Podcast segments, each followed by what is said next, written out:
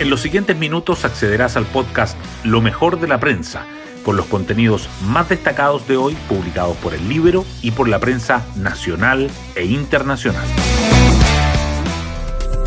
Buenos días, soy Isidora Cóndor y hoy es miércoles 27 de septiembre de 2023.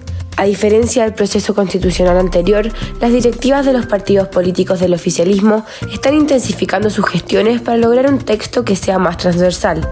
Citas con las colectividades de centro como amarillos se suman a las que el socialismo democrático ha sostenido con Chile Vamos, pero ningún acuerdo será viable sin republicanos, quienes ya se muestran dispuestos en ceder en algunas de sus enmiendas.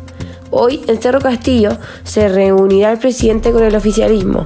Si bien es para abordar las prioridades del presupuesto 2024, no se descarta que se toque el tema constitucional. Hoy destacamos de la prensa.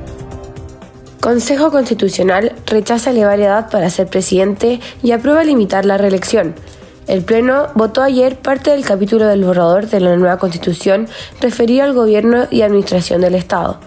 La UDI, que promovió la indicación para aumentar de 35 a 40 años el requisito para postular a la moneda, dio marcha atrás y votó en contra como un gesto al oficialismo.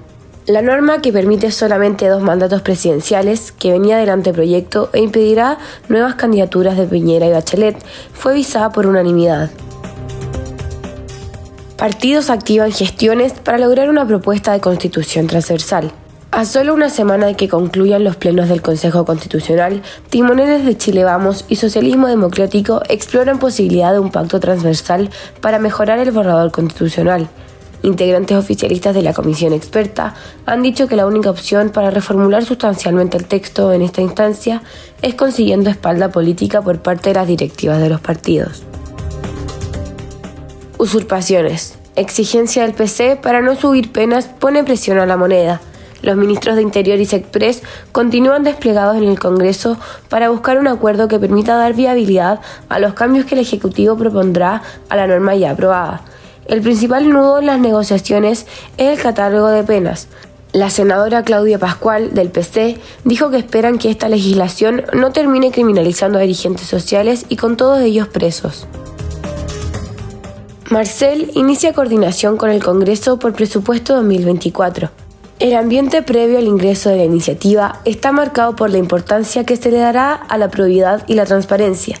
Por otra parte, el Consejo Fiscal Autónomo presentó al Congreso un listado de 10 riesgos a corto y mediano plazo para las finanzas públicas.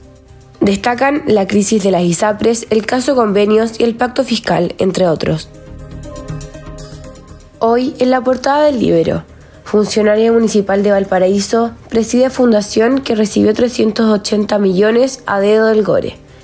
Fernanda Armingol es trabajadora de planta de salud de la Corporación Municipal y también dirige la Corporación Encuentro Permanente de Mujeres por la Salud, que ganó los millonarios fondos para hacer talleres de sexualidad en la región. El año 2019 fue una de las 72 militantes de Convergencia Social que renunciaron al partido para seguir al alcalde Jorge Charp.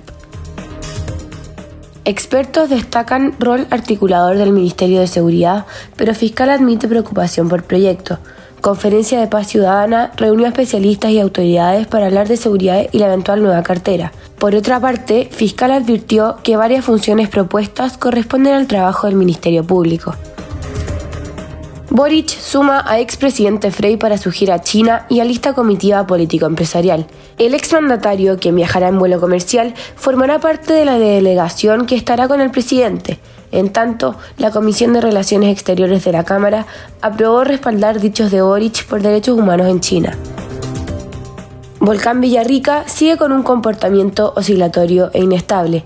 Ayer emitió ceniza durante casi una hora y expertos están atentos a su evolución. Se ha observado una ligera tendencia a la disminución de la energía sísmica. Sin embargo, aún continúa en valores considerados altos, reportó Cerna Gemín. Y así llegamos al final de este podcast, donde presentamos lo mejor de la prensa. Me despido y espero que tengan una muy buena semana.